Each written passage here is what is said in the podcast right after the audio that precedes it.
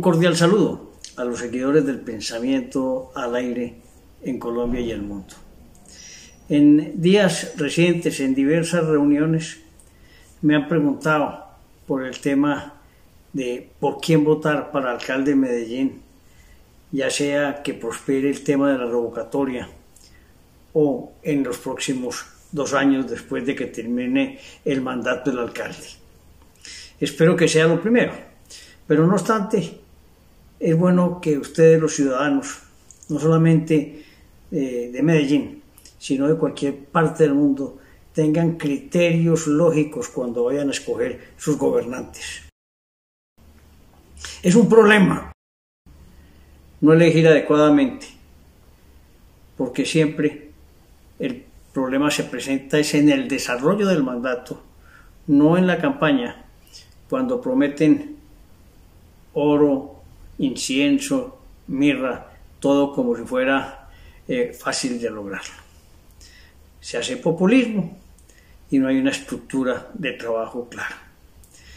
Entonces yo respondí eso, que había que analizar claramente las condiciones de quiénes son actos para gobernar, cómo pueden gobernar, qué tienen y cuál es su verdadera intención. Por ello llamo este artículo que sale hoy, me preguntan, muchas personas en la ciudad de Medellín me preguntan que quién será el candidato adecuado para ocupar la alcaldía de Medellín en el próximo periodo de elecciones normales, año 2023, o quién sería el, el adecuado si se logran las firmas y se llama elecciones para definir si mediante votación se revoca o no al, actual alcalde. Yo les he expresado muy seguro, como dice el adagio popular, cada día trae su afán. Y habrá que esperar qué sucede en los próximos días, porque los acontecimientos nos pueden llevar rápidamente a un cambio de rumbo en Medellín, que sería el escenario ideal o de lo contrario tendremos que esperar dos años más.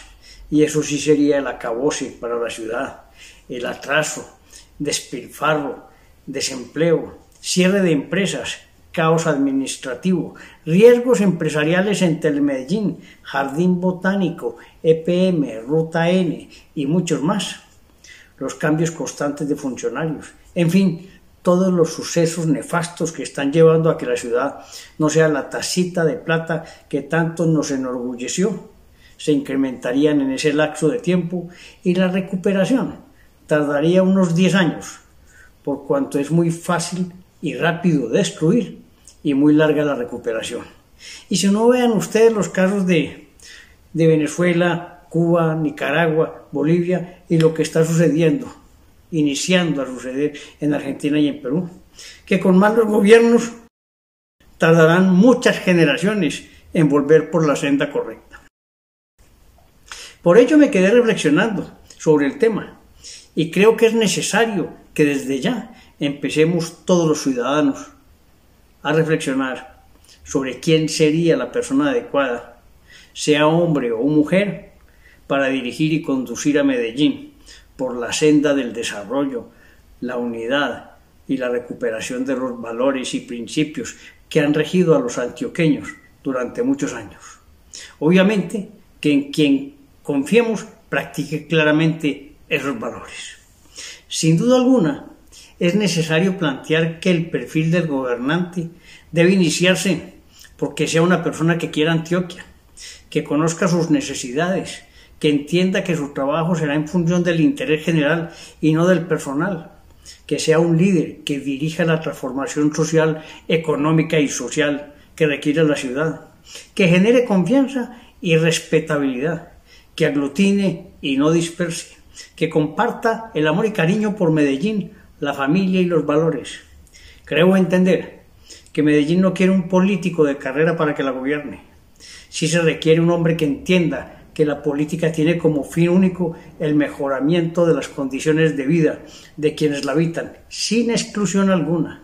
Se requiere un gran gerente que administre con pulcritud y transparencia en los destinos de la ciudad, que crea que el orden y la disciplina es lo primero. Pasa por mi mente el nombre de varios y valiosos profesionales que podrían ser exitosos y dirigir los destinos de la ciudad de una manera sobresaliente. Así lo han hecho en las empresas que hoy dirigen, que son grandes e importantes. Porque ellos no caen en la demagogia, saben y entienden que una ciudad es pujante cuando se crean las bases suficientes para soportar el crecimiento y ello se logra con estructura, planeación, constancia y acompañado de profesionales idóneos, conocedores de sus responsabilidades.